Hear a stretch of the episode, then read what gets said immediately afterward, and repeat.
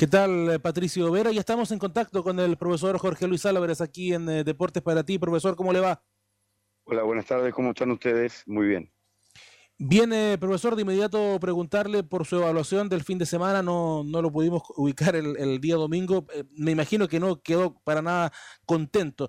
conforme puede ser otra cosa, pero contento no quedó después del fin de semana. Bueno, obviamente que no, contento, sí quedé muy conforme con el compromiso del equipo fundamentalmente.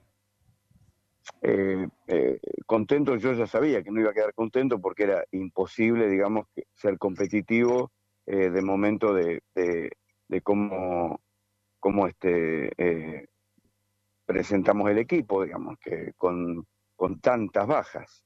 Entonces, este, yo sabía que era imposible que nosotros pudiéramos ganar entre dos buenos equipos. Eh, sí me quedé muy contento con, con, el compromiso del equipo, con el compromiso de los juveniles, con el compromiso de los, de los jugadores eh, extranjeros, eh, con el compromiso de Claudio Naranjo, que sumó muchísimos minutos más de lo que todos teníamos pensado y previsto y hablado con él, porque volvía a jugar, él no había jugado en toda la liga, o sea que recién ahora retornaba, entonces este eh, eh, eh, y, pidió seguir en la cancha. así que bueno, me quedé muy contento con el compromiso del equipo, conforme y esperanzado, porque creo que cuando estemos todos completos vamos a ser un equipo realmente competitivo. Profesor Jorge Luis Álvarez, ¿cómo le va? Patricio Vera por acá, ¿cómo está? Buenas tardes. Buenas tardes, don Patricio, ¿cómo está usted? Muy bien, ahí siempre tratando de ubicarlo, pero la producción de Carlos Soto me salva siempre. Lo que pasa es que hay veces que por ahí estoy en alguna reunión y no es nada en contra suyo, le aclaro. no, tengo, nada. Está bien. Oiga, eh, profesor, seguramente Juan Carlos o Carlos le van a tocar el tema del día domingo, pero eh, más que nada quiero consultarle. El equipo, si bien estaba muy diezmado el fin de semana, tuvo ratos realmente encomiables, de buen básquetbol incluso. En el segundo partido del día domingo, un primer cuarto que lo gana las ánimas sorpresivamente, eh, pero eh, lo decíamos en la transmisión junto a Juan Carlos Herrera, va a costar mucho que pueda mantener el ritmo por lo diezmado del plantel. Eh, ¿Eso fue tan así? ¿Usted lo vio de esa manera?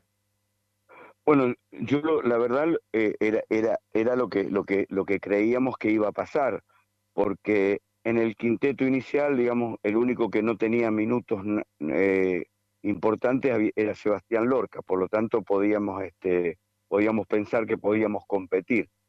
Eh, así fue, nos quedamos este, en algún momento en los recambios estábamos jugando muy, jugamos muchos minutos con, con Benjamín Aguilera, con Martín Farfán, que no, no han tenido tampoco gran cantidad de minutos y menos minutos importantes, y ahí nos sacaron alguna ventaja, pero en el segundo tiempo nos habíamos puesto, bueno, y León hizo un muy buen primer tiempo, sobre todo de Darrell Jones, con, con mucho gol de tres puntos, y, pero el, segundo tiempo, el tercer cuarto, nosotros nos habíamos puesto parejos, eh, eh, parejo en el marcador no tanto, pero estábamos a 10 puntos y no nos podían convertir, nosotros nos costaba anotar, pero hubo 5 o 6 ataques que estuvimos ahí a 10 puntos.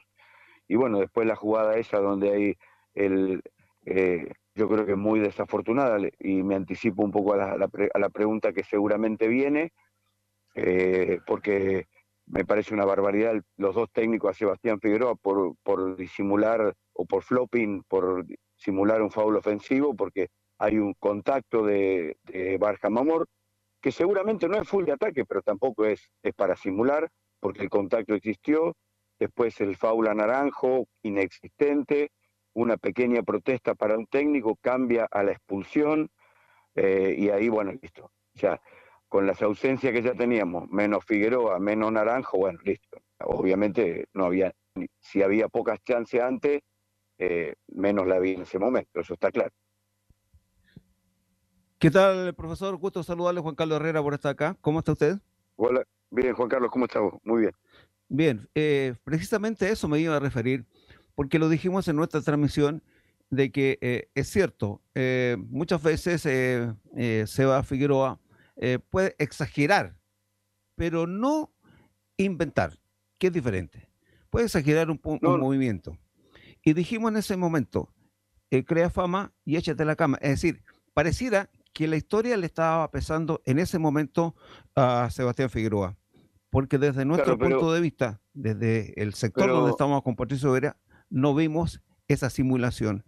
Eh, aparte de, de, lo que ya nos ha dicho profesor, eh, ¿cómo pudo usted después entender a, Figueroa con su reacción?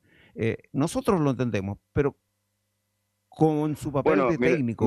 ¿Cómo lo tomó usted? Mira, eh, mira eh, eh, cuando, cuando nosotros trajimos a Sebastián Figueroa sabíamos que traíamos en las buenas y las malas. Sebastián es, digamos, a ver, por decirlo en, en un castellano medio, es medio, es calentón, digamos, y, y, y, muy, se revela mucho, muy fácil y no tolera, por ejemplo, las injusticias.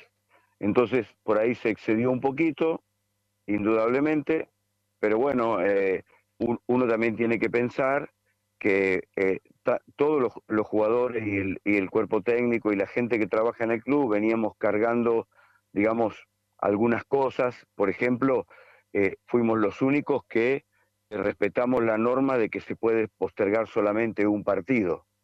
Nosotros postergamos la primera fecha con Ancudi Castro por el, el COVID positivo de Travion Leonard y este segundo, este segundo, esta fecha con Campos, con Lowe, con Soto, con Toñón y con Joaquín Vera positivos, jugamos el partido igual, jugamos los dos partidos igual. Entonces veníamos con esa carga, digamos, y, y, si además pasan esas dos injusticias, bueno, en algún momento también somos seres humanos y a lo mejor equivocadamente, pero también podemos reaccionar. Pero entré a la cancha y también a hablar con el árbitro, eh, cosa que no hago nunca, y, pero bueno, estábamos un poquito, ¿cierto? Creo que no merecíamos ese tipo de injusticia. Creo, creo, creo que no lo merecía. Eh, pero fue al, tras la ida de Sebastián Figueroa a la banca, yo estaba muy cerca, lo noté preocupado porque porque Sebastián también eh, reacciona mal en la zona de vestuario. Me pareció que usted habló con la comisionada porque estaba preocupado porque no vaya a recibir una sanción posterior, me imagino. No, yo hablé porque, porque me viene a decir que, que Figueroa, bueno, le digo, le digo, déjalo tranquilo, que se desahogue, que está nervioso, porque si uno en ese momento lo va a buscar al jugador, peor es. Entonces había que dejarlo tranquilo, que se desahogue un poquito y, y listo, nada, nada pero no, yo sabía que no iba a volver a la cancha, que no iba a haber un mal menor, ni nada por mal mayor, ni nada por el estilo. En ese, sentido, Figueroa no debiera ser eh, castigado, porque finalmente su descalificación fue, por doble técnica. ¿Habrá alguna apelación al caso de Naranjo que al menos reglamentariamente debiera ser eh, suspendido porque es una descalificación directa? Sí, eh, vamos a apelar, tenemos los videos y hay tiempo hasta mañana a las 4 de la tarde para apelar, así que yo estoy entrando ahora a una reunión que te comentaba antes para, para hacer eh, formalizar toda la, apelación y por los dos casos este así que sí obviamente que vamos a apelar sin duda. Profesor eh, y volviendo al tema de este maldito covid que no nos quiere dejar eh, ¿cuándo están liberados ya los cinco jugadores que usted nombró porque tienen compromisos muy eh, duros como todos pero ahora es como visita a Conce y a Talca. Bueno eh Lou Campos y el juvenil Joaquín Vera ya entrenaron hoy y mañana ya entrenan Soto y Toñón. Así que ya estamos, ya están cumpliendo la final de cuarentena, así que ya, ya estamos para, para entrenar mañana todo el equipo completo. Eh, profesor, eh, mirando ahora los dos rivales que nos visitaron, eh, desde mi punto de vista, y lo dije también, no eran tan bravos o no tan duros los rivales eh, porque se les hizo partido. Eh, ¿Cree usted que con el equipo completo, eh, el equipo de las ánimas puede, puede tener triunfos en calidad de visitante con estos mismos rivales? Yo creo, yo creo, Juan Carlos, que nosotros con el equipo completo, porque aparte de, los cinco casos de COVID, nosotros tenemos la ausencia de Hermosilla también por lesión.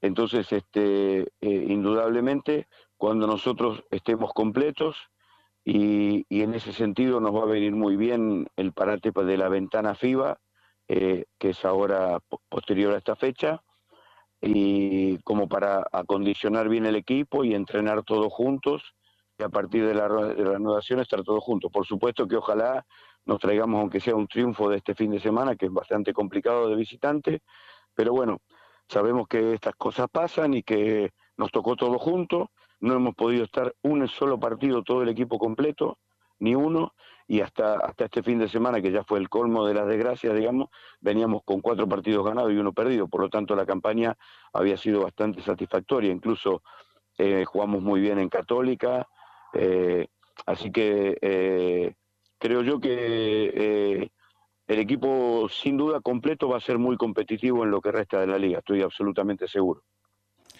Profesor Jorge Luis Álvarez, le queremos agradecer estos minutos con Deportes para ti. Bueno, no, al contrario, un saludo para ustedes y un gusto saludarlos